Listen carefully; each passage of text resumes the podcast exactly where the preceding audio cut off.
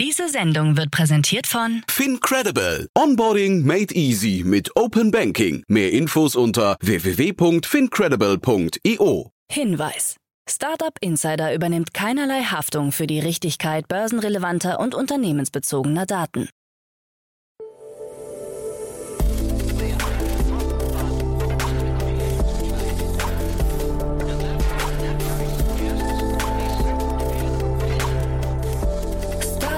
Insider Daily.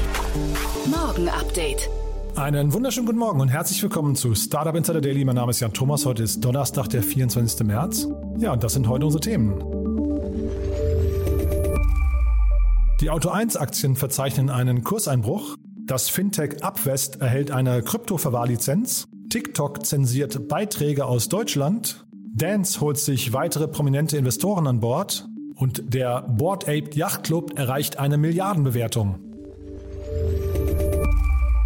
Heute begrüßen wir im Rahmen der Reihe Investments und Exits mal wieder Matthias Ockenfels von Speed Invest. Ja, und es hat mir großen Spaß gemacht. Wir haben vier Themen besprochen im Schnelldurchlauf. Zwei Deals aus der Lebensmittelbranche, ein Deal aus der NFT-Branche und ein Deal aus dem, ja, ich würde mal sagen, Smart Home oder Smart Energy Bereich. Total interessant, kommt sofort nach den Nachrichten mit Anna Dressel. Aber wie immer der kurze Hinweis auf die weiteren Folgen heute. Um 13 Uhr geht's hier weiter mit Elias Zimpoulis. Er ist der Geschäftsführer Deutschland von Dr. Lip.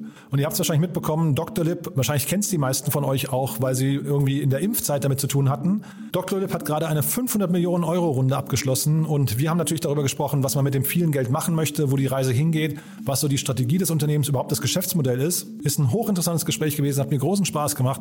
Das kommt, wie gesagt, um 13 Uhr. Und um 16 Uhr ist dann bei uns zu Gast Martin Sidicki. Er ist der Co-CEO von der Pacifico Renewables Yield AG, ein Unternehmen aus dem Imperium von Alexander Samwer. Ein sehr spannendes Unternehmen, muss ich sagen. Kein richtiges Startup, aber dann doch relativ viele spannende Parallelen und Anknüpfungspunkte zur Startup-Szene. Also war ein cooles Gespräch. Das kommt nachher um 16 Uhr. Solltet ihr euch anhören, wenn euch das Thema erneuerbare Energien interessiert oder der Energiemarkt insgesamt. Oder wenn ihr zum Beispiel auch wissen möchtet, ab wann eine AG für ein Unternehmen, also eine Aktiengesellschaft für ein Startup interessant sein könnte und was damit verbunden ist. Über solche Themen haben wir nachher gesprochen. Das kommt dann um 16 Uhr. So, jetzt kommen noch kurz die Verbraucherhinweise und dann geht's hier los mit Anna Dressel und den Nachrichten und danach dann Matthias Ockenfels von Speed Invest. Werbung. Hi, hier ist Nina, Content Managerin bei Startup Insider. Suchst du deine nächste große berufliche Herausforderung? Dann melde dich bei uns. Wir suchen aktiv nach neuen Teammitgliedern, die Startup Insider zum führenden Informationsmedium der deutschsprachigen Startup-Szene machen wollen. Aktuell suchen wir Sales Manager, Customer Success Manager, Finanzmanager sowie Werkstudenten in den Bereichen Sales, Product und Content. Aber auch wenn keine passende Stelle dabei ist, melde dich trotzdem bei uns. Wir suchen immer nach leidenschaftlichen Menschen, die mit Startup Insider Großes bewegen wollen. Also, um mehr zu erfahren und dich zu bewerben, geh jetzt ganz einfach auf startupinsider.de/slash insider. Startup Insider Daily. Nachrichten. Auto 1 Aktien verzeichnen Kurseinbruch. Der Online-Gebrauchtwagenhändler Auto 1 kann das rasante Wachstumstempo im laufenden Jahr nicht halten. Wegen des Ukraine-Kriegs rechne man mit einem geringeren Wachstum als angenommen. Wir sehen uns mit stark steigenden Gebrauchtwagenpreisen konfrontiert und der Krieg in der Ukraine sorgt dafür, dass sich die Menschen verstärkt Sorgen machen, was sich eben in Teilen auch auf die Nachfrage zumindest in Osteuropa auswirkt, sagte Firmenchef Christian Bertermann der Nachrichtenagentur Reuters. So werde das Umsatzplus in diesem Jahr mindestens 19 Prozent und maximal 42 Prozent betragen, so das in Berlin ansässige Unternehmen am Mittwoch. Das Rohergebnis soll dieses Jahr zwischen 470 und 580 Millionen Euro liegen. Der trübe Ausblick sorgt für ein sattes Minus an der Börse. Der Kurs des Unternehmens ist um mehr als 16 Prozent gefallen. Fintech Upwest erhält Krypto-Verwahrlizenz. Das Berliner Startup Upwest hat eine begehrte Krypto-Verwahrlizenz erhalten. Damit besitzt das Fintech nun insgesamt fünf BaFin-Lizenzen und darf unter anderem Brokerage-Dienste für Aktien und ETFs anbieten. Zu den Investoren von Upwest gehören unter anderem Early Bird Ventures, HV Capital, Partech und der N26-Gründer Maximilian Teienthal. Da N26 gerade an einem eigenen Kryptobroker arbeitet, könnte die Personalie Teienthal ein Indiz dafür sein, dass Upwest in Zukunft die Kryptoverwahrung der Neobank übernehmen könnte. TikTok zensiert Beiträge in Deutschland. Die chinesische Videoplattform TikTok steht im Verdacht, gezielt Inhalte zu unterdrücken, auch hierzulande. Zu diesem Ergebnis kommt eine Untersuchung von NDR, WDR und der Tagesschau. Demnach setzt das chinesische Netzwerk Wortfilter ein, um zu verhindern, dass bestimmte Nutzerkommentare angezeigt werden. Zu diesen Begriffen gehörten demnach nicht nur vermeintlich erwartbare Begriffe wie Sex oder Porno, sondern auch schwul, homosexuell oder queer sowie Auschwitz und Nationalsozialismus. Zudem seien auch Kommentare unterdrückt worden, in denen die zeitweise verschwundene chinesische Tennisspielerin Peng Shuai Erwähnung fanden. In einer Stellungnahme hat TikTok inzwischen zugegeben, dass man Wortfilter einsetzt. Diese sollen demnach verhindern, dass potenziell schädliche Kommentare zu sehen sind. Dance holt sich weitere Investoren an Bord. Der Premium-Abo-Service für E-Bikes und Mopeds aus Berlin hat weitere prominente Investoren gewonnen. Unter anderem dabei sind Douglas-CEO Tina Müller und der Sänger Blixer Bargeld von den einstürzenden Neubauten. Außerdem verkündet das Unternehmen eine Kreditfinanzierung in Höhe von 20 Millionen Euro durch Triple Point Capital. Das von den Soundcloud-Gründern Erik Kidenus Walfors und Alexander Jung und dem Jimdo-Mitgründer Christian Springub gestartete Unternehmen hat damit insgesamt auf 56 Millionen Euro allokiert. Superlist anscheinend mit neuer Finanzierungsrunde.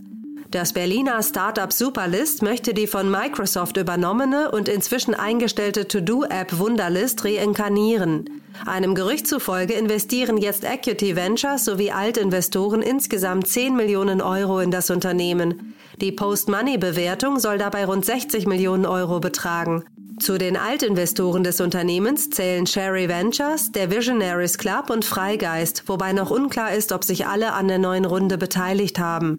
In seiner letzten Finanzierungsrunde im Dezember 2020 hatte das Unternehmen rund 4 Millionen US-Dollar eingesammelt. Board Ape Yacht Club mit Milliardenbewertung. Mit ihrem Board Ape Yacht Club besitzt Yuga Labs eine der begehrtesten NFT-Kollektionen der Welt.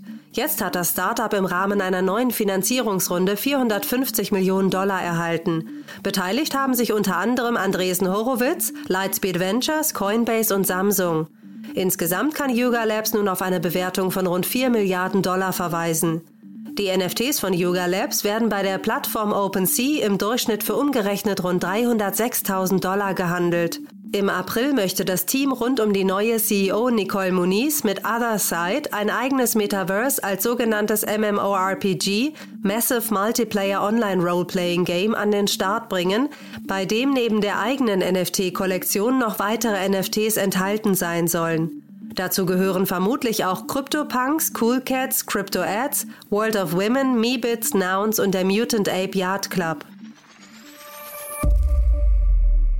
NFT-Gamer sind offen für Vollzeitjobs auf der Blockchain. Eine internationale Studie der NFT-Gaming-Plattform Balthasar hat ergeben, dass sich NFT-Gamer durchaus einen Vollzeitjob auf der Blockchain vorstellen können. Dafür würden sie sogar ihre realen Jobs aufgeben. Das behauptet zumindest fast ein Drittel der Befragten. Die Bezahlung in manchen NFT-Games wie Axie Infinity und Star Atlas läuft bereits über sogenannte In-Game-Token, die dann in Kryptowährungen umgetauscht werden können. Eine Vielzahl der Befragten gibt 42 US-Dollar am Tag als Verdienstgrenze an, bei der sie ihren echten Job kündigen würden. Zum Vergleich, ein Lehrer auf den Philippinen verdient monatlich rund 760 US-Dollar. Der Lohn der angestellten Umfrageteilnehmer lag laut Balthasar im Durchschnitt bei 16 US-Dollar pro Tag. Helium lockt User mit HNT Kryptowährung. Er bezeichnet sein neues Projekt vollmundig als The People's Network, also als Volksnetzwerk. Helium-Gründer Sean Fanning, der in den frühen Jahren des Internets mit der Plattform Napster die Musikindustrie vor sich hergetrieben hat, meldet sich mit Helium zurück. Mit Krypto-Anreizen versucht er nun, neue Teilnehmer für sein Netzwerk zu begeistern. Statt auf zentrale Strukturen wird auf die Macht der dezentralisierten Massen gesetzt. Dazu passt, dass die meisten Gateways des Funknetzes von Helium von Privatleuten und nicht von Partnerfirmen betrieben werden. Neuen Mitstreitern winken Token der Helium-eigenen Kryptowährung HNT. Anders als beim energiehungrigen Bitcoin soll für den Betrieb eines Helium-Gateways der Strom einer Energiesparlampe ausreichen. Startup Insider Daily. Kurznachrichten. In München ist mit Biorena ein neuer Lebensmittellieferdienst an den Start gegangen. Das Startup hat sich zum Ziel gesetzt, Stadt und Land mit hochwertigen Bio-Lebensmitteln zu verbinden. Passend dazu spezialisiert sich Biorena auf biologische, regionale und nachhaltige Lebensmittel und kooperiert im Münchner Umland mit rund 100 Höfen, die mehr als 2000 Produkte anbieten. Die Berliner Neobank Solaris Bank hat eine erste Kooperation im Bereich des Wertpapierhandels geschlossen. Künftig werde man mit dem Neobroker FINA zusammenarbeiten. In einem ersten Schritt wolle man sich auf den Handel mit Aktien, ETFs und Fonds konzentrieren. Auch die Einrichtung von ETF-Sparplänen sei geplant. Später sollen dann noch weitere Angebote hinzukommen. In Thailand sind Kryptowährungen wie Bitcoin ab dem 1. April 2022 nicht mehr als Zahlungsmittel für Waren und Dienstleistungen erlaubt. Stattdessen werden sie zu einem reinen Spekulationsobjekt degradiert. Kryptounternehmen wird noch eine Frist von 30 Tagen gewährt, teilte die Zentralbank des Landes mit. Alle amerikanischen Instagram-Nutzer können jetzt in ihren Beiträgen auch Produkte taggen. Zuvor stand die Funktion nur Business-Nutzern und manchen Creator-Accounts zur Verfügung. Influencer erhalten über Tags keine direkte Provision, doch das Feature lädt zu neuen Partnerschaften ein. Instagram testet auch bereits ein eigenes Affiliate-Programm. Die Umsatzdynamik der chinesischen Tencent Holding hat weiter nachgelassen. Der Umsatz des Tech-Giganten im Gaming- und Social-Media-Bereich ist im vierten Quartal 2021 gegenüber dem Vorjahr um nur noch 8% gestiegen. Es handelt sich um den geringsten Anstieg seit dem Börsengang 2004. Bei der NFT-Auktion für ein signiertes Originaldokument von Steve Jobs sollten bis zu 300.000 US-Dollar eingespielt werden.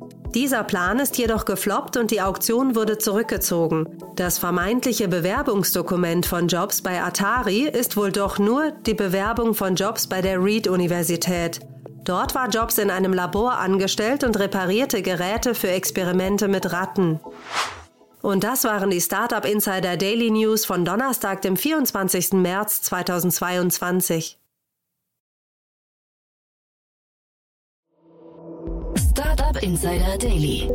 Investments und Exits. Ja, wie immer, ich freue mich. Matthias Ockenfels ist hier von Speed Invest. Hallo Matthias. Hallo, schön ja. wieder dabei zu sein. Ich freue mich auch sehr und Mensch, du hast Hammer-Themen mitgebracht, muss ich sagen. Da freue ich mich extrem drauf. Aber vielleicht bevor wir einsteigen, ich meine, die meisten davon sind ja, oder ein Teil davon sind zumindest Themen, die vielleicht auch zu Speed Invest passen würden. Aber bevor ich jetzt philosophiere, erzähl doch nur mal kurz, wer ihr seid und was ihr macht. Ja, klar, sehr gerne. Danke. Ja, Speed Invest gibt es seit über zehn Jahren, paneuropäischer Seed Fund mit äh, Offices in äh, London, Paris, Berlin, München und Wien. Und wir investieren in sechs äh, dedizierte Fokusbereiche, Marketplaces und Consumer. Das ist sozusagen mein äh, Steckenpferd und mein Bereich. Dann äh, Fintech, Industrial Tech, SaaS, Health und Deep Tech. Und äh, darüber hinaus supporten wir unsere Portfoliounternehmen auch operativ mit, äh, mit unserem Plattform Plus Team. Wir haben um die 250 aktive Portfoliounternehmen äh, mit über 600 Millionen Assets under Management. Ja, das ist äh, Speed Invest. Das ist schon, finde ich, der Hammer, weil man sieht euren Namen auch immer wieder, also du hast gerade 250 äh, äh, aktive Beteiligungen gesagt, man sieht euren Namen immer wieder in irgendwelchen äh, Finanzierungsrunden, die wir hier besprechen. Das ist schon, schon krass. Alleine, wenn, wenn ich jetzt mal durch den März gehe, bei Crunchbase 1, 2, 3, 4, 5, 6 Investments gemacht oder Beteiligungen ja. zumindest. Also ihr seid schon wirklich, noch mehr, ja. ja, wahrscheinlich sogar noch mehr, von denen wir noch nichts wissen, ne? aber also wirklich genau. sehr, sehr aktiv. Ähm, also müssen wir wahrscheinlich irgendwann mal so einen Portfolioabriss auch nochmal zu euch machen, so ein bisschen ein Deep Dive. Ja, Aber wir wollen uns heute nicht verquatschen, weil du hast Themen mitgebracht, da muss ich sagen, da, da können wir jetzt mal ein bisschen in die Tiefe gehen. Die, sind, die haben schon in sich, muss ich sagen. Ne? Legen wir mal ja, los im ja, Lebensmittelbereich. Äh, Messlatte ne? liegt hoch jetzt. Ja, genau. Jetzt hast du ja, aber ist auch so. Ich weiß ja, was kommt. Ne? ja. Cool. Fangen wir mit dem Lebensmittelbereich an, ne? Ja, ganz genau. Da, da sind in, ja, muss man jetzt sagen, schon in den letzten Tagen eigentlich einige äh, interessante Deals passiert und jetzt zuletzt heute einer äh, announced äh, worden, äh, auch aus Deutschland, heißt äh, Biorena. Und äh, dabei geht es um äh, biologische, regionale, nachhaltige Lebensmittel, also im Prinzip die Belieferung äh, von, sage ich mal, Städtern mit äh, ja, Lebensmitteln aus der Region, aus dem, aus dem Umland, ähm, also hochwertige Bio-Lebensmittel von Bauernhöfen, äh, starten aus äh, München und sind von äh, Picus äh, finanziert. Und ähm, vielleicht äh, in dem Zusammenhang sozusagen, was, was, was mir da auch selber nochmal äh, äh, in Erinnerung kam, war halt, was schon ein paar Tage alt ist, ist der, der Koro-Deal. Und äh, ich dachte, das passte gut zusammen, was schon ein bisschen weiter natürlich ist und entsprechend äh, mehr eingesammelt hat. Adressiert ein bisschen die gleiche Zielgruppe wahrscheinlich, ne? Genau, also ich glaube, beide, bei beiden geht es um hochwertige äh, Lebensmittel, bei beiden auch im Prinzip auf eine Art und Weise um Direct-to-Consumer. Einmal natürlich eher ein, wie soll ich sagen, ähm, Asset-Light-Modell in dem Sinne, dass das direkt quasi vom Bauernhof oder vom, vom Bauern zum Endverbraucher kommt. Und bei, bei Coro ist ja so, dass die äh, quasi selber äh, Eigenmarken und eine Eigenmarke haben und, äh, und die auch direkt an den Endkonsumenten produzieren und jetzt kein äh, sozusagen klassischer äh, Händler sind in, äh, in dem Sinne sondern eine eigene Brand eben aufbauen. Wir haben ja hier schon mal über das Thema Quick Commerce gesprochen ne? und Lebensmittellieferdienste. Also Coro ist ja kein Lebensmittellieferdienst, das ist ein Direct-to-Consumer-Brand. Das ist vielleicht nochmal wichtig für die Differenzierung. Aber jetzt äh, bleiben wir erstmal beim, beim äh, Quick Commerce oder Lieferdiensten. Ähm, siehst du das jetzt hier quasi als eine weitere Diversifizierung des Marktes, dass jetzt hier immer mehr Player kommen mit einem klaren, äh, ich will mal fast sagen, Nischenprofil? Äh, auf jeden Fall. Ich glaube, wir hatten davor auch schon mal, das ist schon wieder ein paar Monate her, hatten wir auch dazu gesprochen und da hatte ich es damals auch schon anklingen lassen, dass ich auch glaube, dass es da für gewisse äh, Nischen und gewisse Bereiche äh, neue äh, Player und neue Herangehensweisen geben wird. Und ich meine, der, äh, sage ich mal, europäische äh, Markt und insbesondere auch der deutsche Markt ist einfach so groß. also wenn man sich jetzt den Lebensmittelsektor äh, anschaut, äh, Einzelhandel anschaut, der ist so groß, da, da, kann man einfach so auch in Nischen so große ähm, Businesses bauen, dass es, glaube ich, für aus einer Venture-Perspektive sehr, sehr attraktiv ist. Hm. Mich hat das erinnert und ich finde es deswegen auch interessant, dass ähm, also Picos Capital ist ja, glaube ich, Alexander Samwer, wenn ich es richtig weiß, und das ja. ist ja wiederum Rocket Internet. Und Rocket Internet genau. hat vor, ich glaube, sieben Jahren oder acht Jahren oder sowas, haben die Bonativo gemacht. Ich weiß nicht, ob du das noch kennst. Ja, ja? genau das habe ich mir in dem Zusammenhang auch aufgeschrieben, hatte ja. ich auch auf der Liste. Äh, für ich, also mein, mein erster Gedanke war so Bonativo all over again. ja, genau. Ne? Äh, wirklich, also äh, meine ich jetzt nicht, nicht böse sozusagen. Ich, vielleicht war Bonativo seiner, seiner Zeit äh, äh voraus mhm. damals. Ich glaube, jetzt in dem, im, im Rahmen dieses ganzen äh, Quick Commerce, Fast Commerce Hypes und, und, und ähm, äh, sowieso in Deutschland zieht ja dieser ganze Lebensmittel äh, Liefermarkt sozusagen nach, wenn man es jetzt auch zu anderen europäischen Ländern äh, anschaut. Und äh, in dem Zuge kam das jetzt wahrscheinlich nochmal hoch. Ja. Man hat das ja, es gibt ja diese Studien, woran Startups scheitern. Ne? Da hat man einmal das Thema Finanzierung, dann Team und so weiter. Aber das, der, der ja. Hauptpunkt ist ja immer Timing. Und das haben wir jetzt vielleicht an der Stelle tatsächlich, ich weiß gar nicht, also Bonativo, ja, kann man schon sagen, ist wahrscheinlich gescheitert. Die wurden dann irgendwann zugemacht, jetzt nicht als, äh, als Insolvenz oder sowas, aber die wurden aber wieder zugemacht. Ne? Aber ich glaube, die haben genau, ich glaube, die haben dann selber beschlossen, das nicht weiter fortzuführen, weil das nicht in dem Maß funktionierte, wie sie das vorgestellt haben war dann vielleicht seiner, vielleicht war auch damals einfach von der äh, Logistik her der Markt einfach noch nicht weit genug.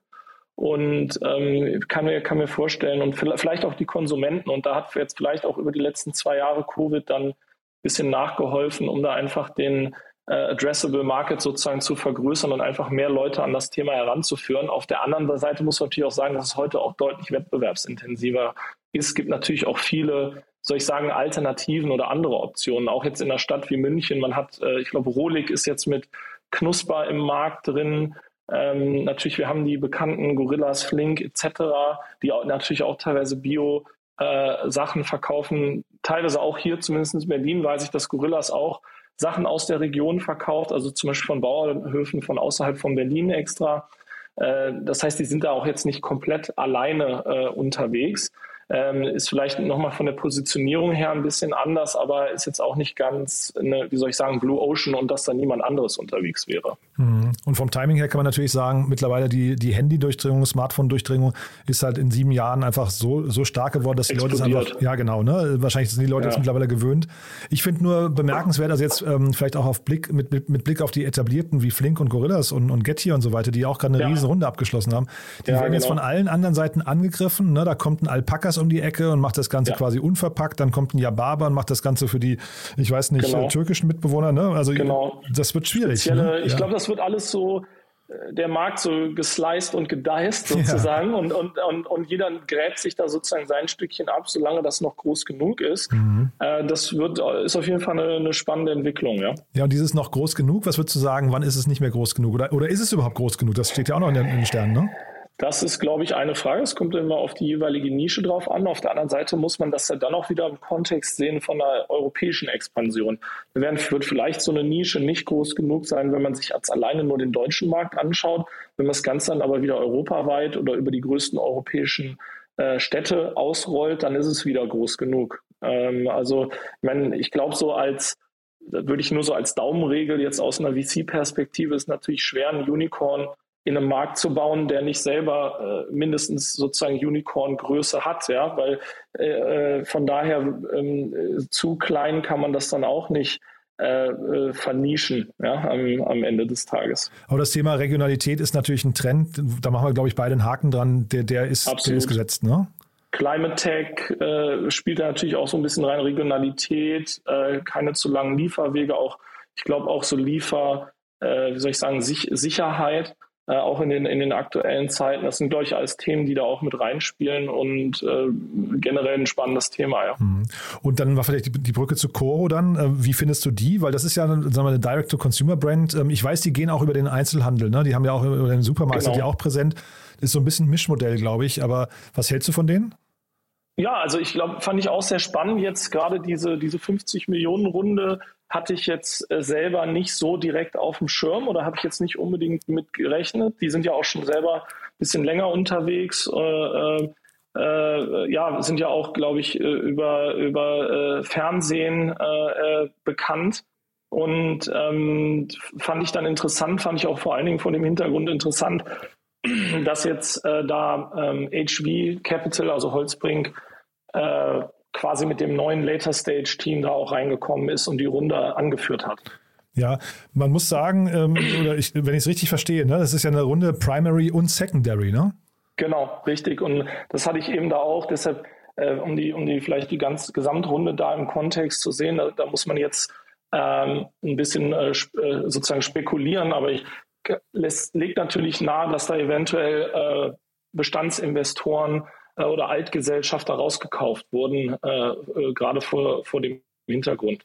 Ja, also wir haben jetzt natürlich keine genauen Informationen, aber es gab natürlich im Vorfeld, ähm, da, da ist ja die Social Chain Group beteiligt gewesen. Ob das jetzt immer noch, also genau. also die, die haben ja ihren Börsengang gemacht, diesen Zusammenschluss von Georg Kofler und Ralf Dümmel und so weiter. Ne? Ja. Hier ein riesengroßes Konglomerat aus Berlin, wo, also wer, wer sich mit dem mal kritisch auseinandersetzen möchte, der muss den Doppelgänger-Podcast nur hören. Die, da tauchen die regelmäßig auf. Und ähm, da gab es also, glaube ich, riesengroße, die waren auch vor Gericht, wenn ich es richtig weiß. Ich kenne jetzt ja. noch keine Details. Ähm, äh, und Coro hat äh, an, an der Bewertung äh, aus, was auszusetzen gehabt. Die waren, glaube ich, nur mit 10, Milliarden, äh, 10 Millionen bewertet äh, in, der, in dem ja. Börsenprospekt. Und jetzt reden wir hier über eine 50 Millionen Runde. Das klingt da so, als man, ja, ne? Kann man davon ausgehen, dass die auf jeden Fall deutlich höher lag. Also ich meine, ich, auch da wissen wir nicht, was da jetzt der Anteil von Secondary äh, versus Primary war in dieser mhm. Runde. Aber äh, selbst wenn, wenn die Hälfte Secondary gewesen ist, äh, und, und die andere Hälfte Primary, dann kann man davon ausgehen, dass die Bewertung für die Runde deutlich höher lag als, als diese kolportierten 10 Millionen in dem Börsenprospekt. Ja, und also die, die, haben immer gesagt, sie wollen sich freischwimmen und wahrscheinlich ist genau das jetzt passiert, dass die Social Chain Group dann, also jetzt wie gesagt, Mutmaßung, kann auch, ja, ja. auch keine Anlageempfehlung, aber es, genau. kann, es kann natürlich sein, dass jetzt die Social Chain Group an der Stelle auch ein wichtiges Pferd im Stall verloren hat, ne? Absolut richtig. Also kann man, äh, kann man, ist eine Mutmaßung, aber li liegt halt nahe in, in Anbetracht der Umstände. Und ähm, fand ich dann halt auch interessant, dass zwei von diesen sage ich mal, aus dem, aus dem Lebensmittelbereich und Grocery-Bereich im, äh, in einer Woche sozusagen oder innerhalb weniger Tage äh, announced wurden, äh, die jetzt auch nicht ganz so weit weg voneinander sind, auch wenn es natürlich zwei unterschiedliche Modelle sind. Mhm. Und vielleicht nochmal kurz, du als Plattformexperte, wie guckst du auf so ein Coro drauf? Was sind denn so die wichtigsten Faktoren aus deiner Sicht, die die jetzt in den Griff kriegen müssen, um dann eben diese 50 Millionen auch zu rechtfertigen? Naja, bei denen äh, ist natürlich das Thema, äh, du baust ja eigentlich eine, eine Brand auf am, am, am, Ende des Tages und, und musst natürlich entsprechend äh, im Marketing, Branding etc. investieren. Und das ist äh, ja schon aufwendig. Das ist schon eher, äh, wie soll ich sagen, herkömmlicher äh, E-Commerce sozusagen im, im traditionelleren Sinne als jetzt ähm, klassisches Plattformgeschäft. Äh, ich glaube, was interessant ist, dass vor dem Hintergrund das Ganze eben D2C ist, äh, die Margen entsprechend attraktiv sein dürften. Ja, und das lässt wahrscheinlich entsprechend Spielraum, da äh, eben in Marketing äh, und Customer Acquisition und, und Branding investieren zu können. Das wäre jetzt mal meine Hypothese. Ähm, und das ist wahrscheinlich auch das, äh, das Spannende oder was die Investoren hier als äh, interessant er, erachten. Ja. Mm, total. Also die haben eine ganze Reihe an spannenden Produkten, glaube ich, die auch wirklich, sagen wir, ich, ich kenne Menschen, die da immer wieder bestellen, auch einen, einen, guten, also ich will jetzt keine Werbung für die machen, aber die haben wirklich, glaube ja, ich, einen ja, guten Ruf. Ne? Ähm, und was ich total sympathisch finde, die haben ja eine, äh, eine Eiskette auch, die sie gestaltet haben. Chunks by Coro heißt die. Ähm, wer also in Berlin ist, kann sich mal in Kreuzberg umtun. Und, oder sogar, die habe ich jetzt gerade gesehen, machen das sogar als Franchise mittlerweile. Das heißt, wer Lust hat, eine Eiskette zu starten, einen Eisladen, ja. Äh, ist zwar sehr fernliegend für mich, passt überhaupt nicht zu dem Modell, aber irgendwie ganz nett für die Markenbildung vielleicht, ne? Genau, und also ich sag mal so, ich habe mir die, wenn ich mir jetzt die anderen Produkte angeschaut habe, ich meine, das ist jetzt sehr äh, oberflächlich gesprochen, da waren auch viele, also wenn man jetzt einfach von sozusagen E-Commerce, Economics denkt, da waren auch viele sehr ähm, äh, kleine, aber eher höherpreisige Produkte dabei. Das ist natürlich aus einer Logistik, also Logistikperspektive ähm, sehr attraktiv, weil ich vermute mal, dass man da auf irgendwelche Pasten etc. alles äh, auch sehr, sehr äh, interessante äh, Margen hat und aber die natürlich sehr einfach äh, verschickt werden können und, und die wahrscheinlich Logistikkosten äh, da entsprechend niedrig sind. Und ich glaube, das kann wahrscheinlich dann sehr hohen durchschnittlichen Warenkorb äh, man da erzielen kann. Ja. Also ich höre schon raus, vom Modell bist du zumindest ein Fan, ne? Ja. ja. Cool. Dann lass uns mal zum nächsten Thema noch gehen, äh, weil das ist ja auch, also da kann ich jetzt nicht sagen, dass ich ein Fan bin, aber da habe ich mir schon die Augen gerieben, was da in den letzten oder immer wieder gerieben in den letzten Wochen, was da so passiert ja. ist. Total abgefahren, ne?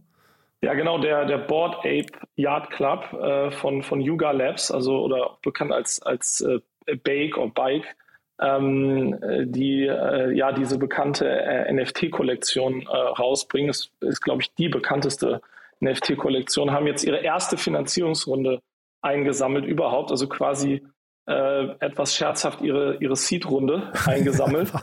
Die war allerdings über 400 Millionen Dollar, äh, 450 Millionen Dollar.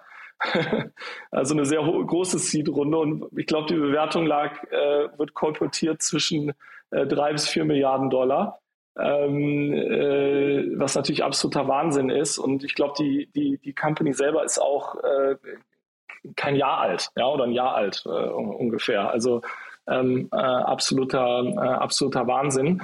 Und ähm, was ich auch ganz spannend fand, ich glaube, vor zwei Tagen oder ein, zwei Tagen ist deren äh, Deck geleakt über, über Twitter. Ähm, und das kann man sich da also anschauen und ist auch relativ lang. Äh, also ich glaube, ja, ja. ja, genau. Das sind, äh, ich meine, es hat, äh, es liest sich relativ schnell, weil das jetzt nicht besonders viel Content äh, pro Slide, aber es ist immer interessant, gerade wenn, hier um, wenn man über solche Zahlen redet und, und äh, solche Investoren da vielleicht auch mal einen Blick hinter die Kulissen zu werfen. Mhm. Und die Investorenriege ist ja wirklich, das ist so das Who is Who der Szene, ne, was da so reingegangen ist.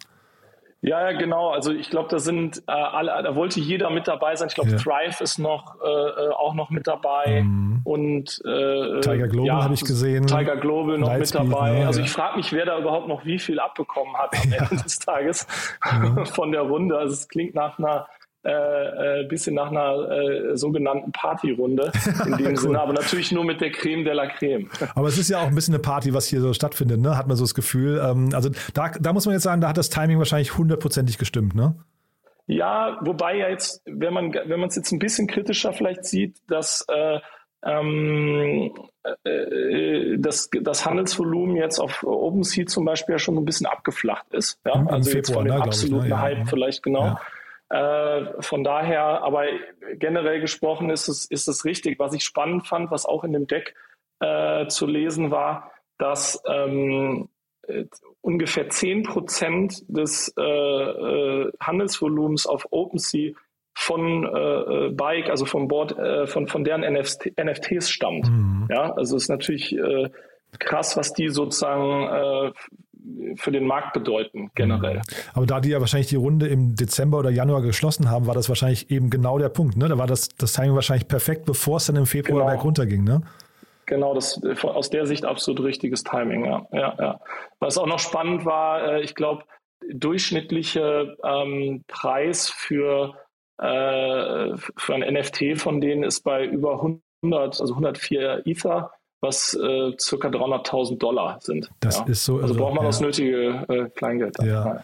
ja, also äh, genau, und mit dem Timing meine ich natürlich auch, dass NFTs gerade so wirklich das Thema der Stunde sind, auch wenn die natürlich jetzt ein bisschen abflachen gerade, aber es ist schon irre, was da quasi mit also wir reden jetzt hier in dem Fall, reden wir ja von bunten Bildchen. Ne? Da wir reden ja jetzt, also ja. die einen sagen, das ist halt Kunst, aber die anderen sagen, es ist halt Affen. Ja. ja. ja, genau, aber die anderen sagen wirklich Recht, Rechtsklick, Maus, äh, rechter Mausklick und es ist eigentlich nur ein Bildchen. Ne?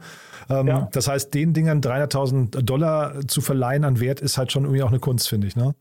Absolut. Ich meine, das ist ja genau die Kunst äh, von denen gewesen oder woran es äh, bestanden hat sozusagen. Und ich bin mal gespannt, was da jetzt noch kommt, weil ich glaube, dabei wird es natürlich nicht bleiben und die werden jetzt nicht 450 Millionen Dollar darauf verwenden, um, um weiter äh, bunte Bilder, äh, digitale bunte Bilder zu verkaufen, sondern reden ja auch in ihrem Deck davon, dass sie ins Metaverse äh, äh, gehen wollen. Aber für mich auch alles immer noch sehr kryptisch auf eine Weise. Das ist sicherlich anders, wenn man mit denen redet und die da mehr ins Detail gehen.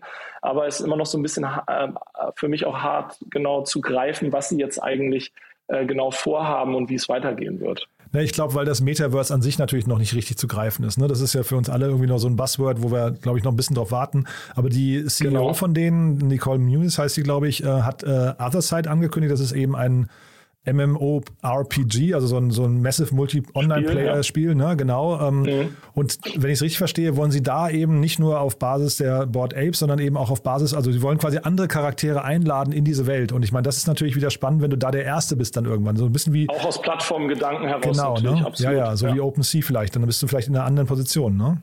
Genau. Was ich immer spannend finde bei denen, meine erste Frage war auch, ich bin ja nicht der, der Krypto-Experte unbedingt bei uns direkt, um, um merkt man eh, aber ähm, ich habe dann die Leute bei uns im Team gefragt, die sich da mehr, mehr mit befassen und, und auch viele äh, Sachen in, in dem Bereich machen, ähm, ob das eigentlich selber eine, äh, eine DAO ist. Ja, weil ich würde eigentlich bei so einer, bei so einer Company es erwarten, aber ich finde es lustig, ebenso wie bei OpenSea und halt eben jetzt auch in dem Fall, dass es offensichtlich und, und anscheinend eben selber noch eigentlich eine sehr traditionelle Company ist, die auch dann traditionelles Fundraising macht. Die haben jetzt, glaube ich, ihren eigenen Token bzw. Coin gelauncht, aber äh, das ist noch nicht sozusagen äh, Web3 all the way in dem Sinne, mm. ja, wenn, aus meiner Sicht. Ja, ja ich glaube, das haben sie auch vorgeworfen bekommen, ne, dass dieser, dieser Coin äh, hinterher eben tatsächlich zu zentralisiert noch ist, dass da die, ja. dass da sehr wenig im Free Float eigentlich ist und dann ein Großteil zum Beispiel bei Andresen Horowitz und sowas liegt, ne? Ganz genau. Ja. Das ist ja auch das, was immer Andresen Horowitz immer wieder vorgeworfen wurde, jetzt ja. auch, äh, auch in Bezug auf andere Deals, die die gemacht haben. Mhm. Und jetzt hier die Bewertung und so weiter, ich glaube, da können wir gar nichts zu sagen. Ne? Also was zum Ich glaube, drei bis, ich glaube, kolportiert drei bis vier Milliarden Dollar. Genau, ob ähm, es das wert ist, meine ich. Da, da wissen wir nichts so, zu. Ne? ich, naja, doch, also die haben natürlich, ähm, ich glaube, ah, jetzt stehe ich gerade auf dem Schlauch, aber die hatten äh, auch, glaube ich, was zu ihren Umsätzen gesagt. Ähm, das habe ich jetzt gerade nicht mehr vor mir leider. Aber die waren schon ziemlich eindrucksvoll. Also ähm, ob das jetzt wirklich drei bis vier Milliarden wert ist, sei mal dahingestellt. Aber zumindest für eine, für eine Company, die so jung ist, in so einer kurzen Zeit und wie gesagt zehn Prozent des Handelsvolumens auf OpenSea ausmacht, ähm, äh, ist es wahrscheinlich äh, oder aus, aus zumindest der Sicht von Andreessen Horowitz immer noch ein, ein guter Deal gewesen. Ja, total. Ne? Also ich, die konnten sich auch offensichtlich die Investoren aussuchen. Also gehe ich mal davon aus, dass, dass, dass äh, die das Maximale da rausgeholt haben, was die Bewertung angeht. Mhm. Äh, und es waren immer noch sehr viele mit dabei. Ja, also ich würde mal sagen, das behalten wir mal im Blick, wie da die Entwicklung so ist. Ich, ich kann es wirklich gar nicht greifen. Ob, ob, äh, wir haben das gleiche hier auch schon bei Sorare und sowas. Die haben sicherlich alle ihre Be äh, Berechtigungen, aber die Frage der inhärenten Geschäftsmodelle bleibt natürlich, ne? ob die hinterher tragfähig Absolut. sind. Ne?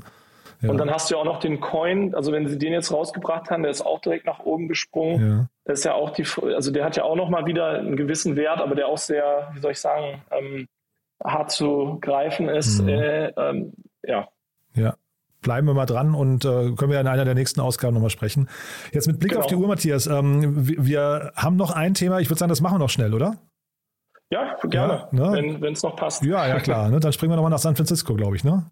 Ja, genau, komplett, komplett anderes Thema, wie immer. Wir springen, aber ich fand es ganz spannend. Wir haben ja hier auch oft in der Vergangenheit über das Thema, ähm, ja, äh, ähm, sage ich mal, nachhaltige Energieerzeugung und ähm, elekt also äh, Elektrifizierung der äh, eigentlich der Flotte und der, äh, des Transports gesprochen und vor dem Hintergrund fand ich SPAN, äh, SPAN ganz, ganz spannend aus San Francisco, die gerade 90 Millionen Dollar Series B äh, eingesammelt haben von Fifth Wall, was im Übrigen auch ein ganz spannender Investor ist, äh, für jeden, der da mal reinschauen will. Die machen viel so Richtung PropTech und ähm, ja, äh, Digitalisierung im Real Estate-Bereich und die haben da ganz interessante Thesen, aber äh, das äh, äh, nur so nebenbei.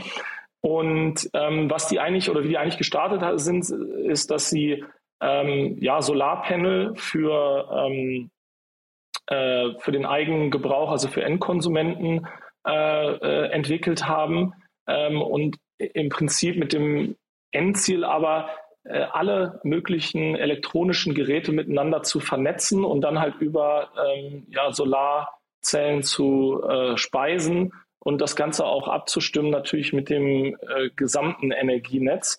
Äh, und zwar äh, war eins der ersten oder ist eins der ersten Produkte, was die dann gelauncht haben, halt eine, äh, eine Wallbox oder ein, ein Ladegerät, äh, was eben an einer Solarzelle hängt für ähm, Elektrofahrzeuge. Äh, also ist, ist der, der Gründer ist ja auch ein ehemaliger Tesla-Manager, äh, was es, glaube ich, auch nochmal so, so, so, spannend so spannend macht.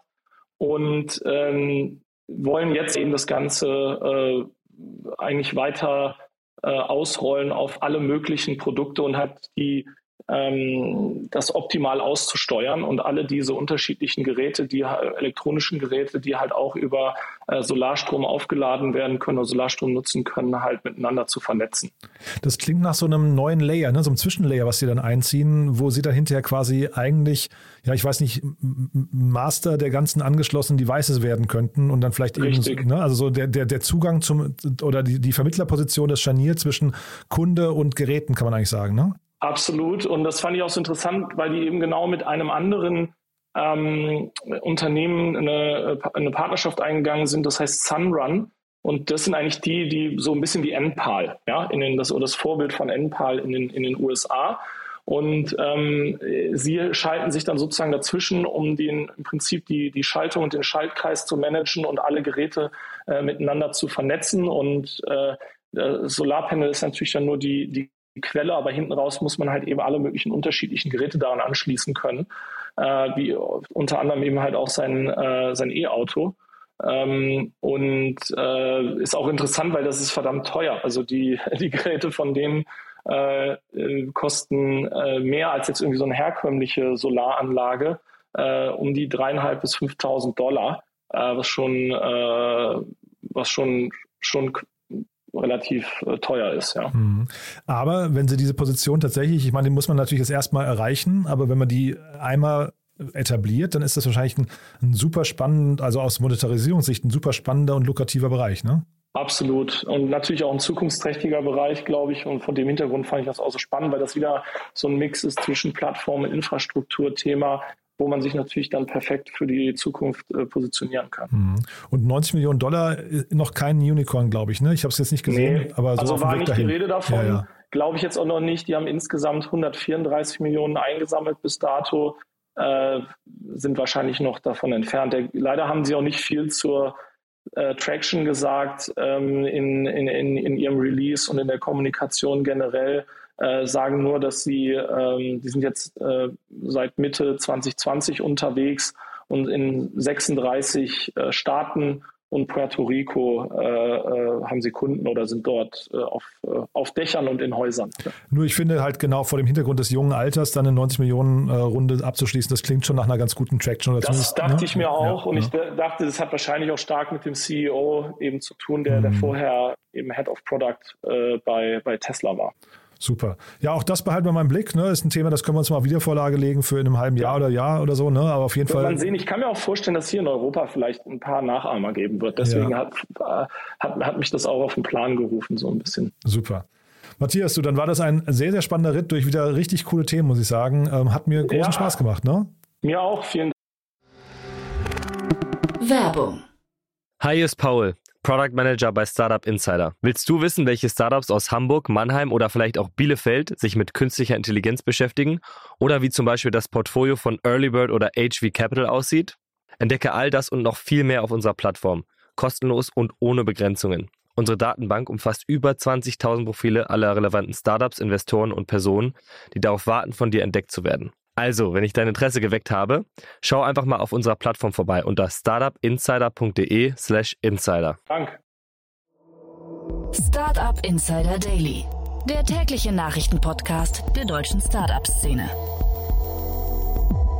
Das war Matthias Ockenfels von Speed Invest. Damit sind wir durch für heute Morgen. Aber nachher geht es ja weiter um 13 Uhr. Ich habe es angekündigt. Ilias Zimpoulis ist bei uns, der Geschäftsführer Deutschland von Doctolib. Wir sprechen über die große 500 Millionen Euro Runde. Ein richtig krasses Unternehmen, muss ich sagen, aus Frankreich, das natürlich mittlerweile in Deutschland auch sehr aktiv ist. Solltet ihr euch anhören, wenn euch große Finanzierungsrunden reizen oder wenn euch das Thema Gesundheitsmarkt interessiert, also Health Tech Unternehmen.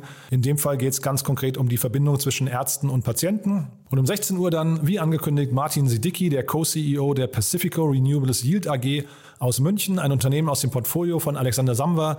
Da geht es um den Bereich der erneuerbaren Energien, aber es geht auch um eine große Finanzierungsrunde in Höhe von 35 Millionen Euro. Auch das sehr interessant, muss ich sagen, hat mir auch großen Spaß gemacht. Das kommt nachher um 16 Uhr. Bis dahin, gehabt euch wohl, euch einen wunderschönen Tag und hoffentlich bis nachher. Ciao, ciao. Diese Sendung wurde präsentiert von Fincredible. Onboarding made easy mit Open Banking. Mehr Infos unter www.fincredible.io.